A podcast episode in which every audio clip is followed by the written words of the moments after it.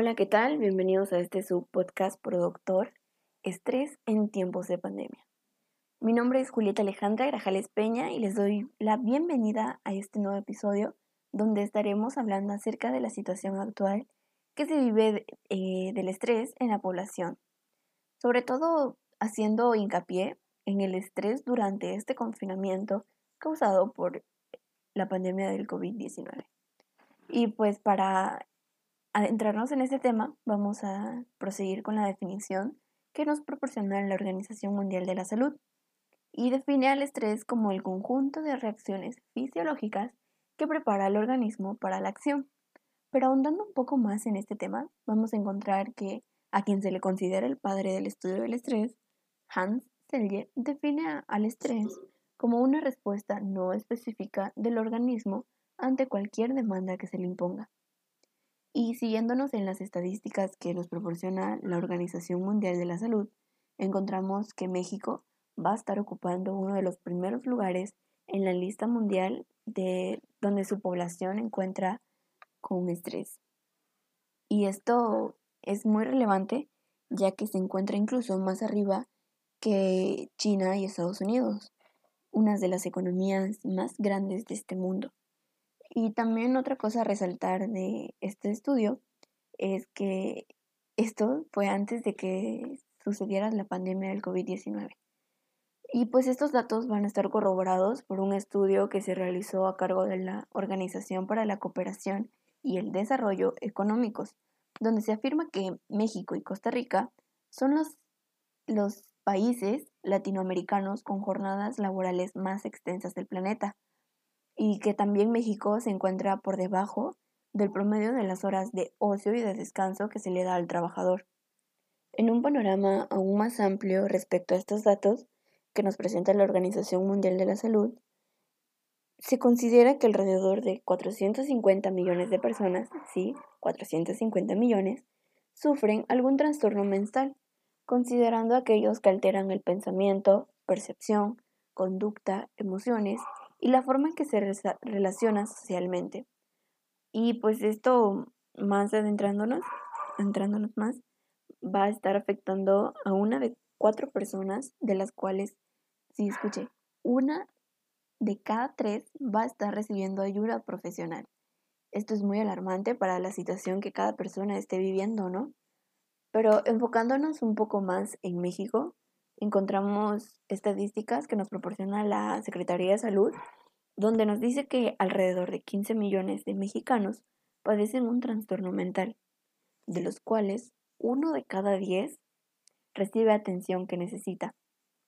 Esto es muy alarmante para la salud mental de nuestros compatriotas, ya que podemos ver que la gran mayoría de ellos no está recibiendo la atención adecuada para resolver esta problemática que día con día se va agravando, teniendo un entorno tan agobiante como el de esta crisis epidemiológica por el COVID-19, donde se incrementa el riesgo a desarrollar problemas de salud mental. Y pues esto como hemos estado viviendo, se va a estar dando generalmente a que el aislamiento social ha venido a borrar todas las fronteras entre espacios y horarios de trabajo, escuela y descanso. Esto en la población en general, desde personas adultas, incluso hasta niños.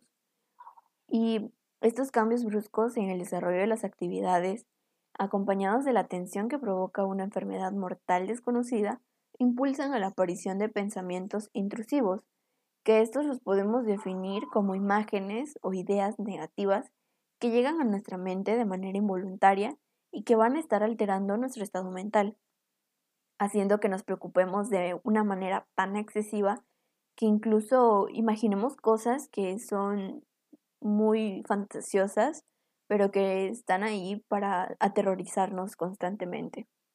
Pero bueno, no todas las noticias siempre son malas. Recuerden que siempre existe un rayo de luz en medio de tanta oscuridad. Y esto que lo digo, bueno, pues ya que gracias a la nueva normalidad y al gran empoderamiento que las personas les estamos dando a la tecnología en nuestra vida, ahora existen aplicaciones que con solo un clic nos ponen en contacto al usuario con una red de terapeutas profesionales para contribuir al nuevo bienestar emocional y mental de nosotros. Y quisiera mencionarle tres este, aplicaciones que a mí me llamaron mucho la atención y que creo que serían útiles para los que estén escuchando este podcast y estén en esta situación de no poder recibir ayuda. Para comenzar, quisiera mencionarles a Mentavio. Es una plataforma online que nos permite contactarnos con profesionales de manera anónima. Esto es muy interesante porque mantiene la confidencialidad que debe haber entre paciente y doctor, ¿no?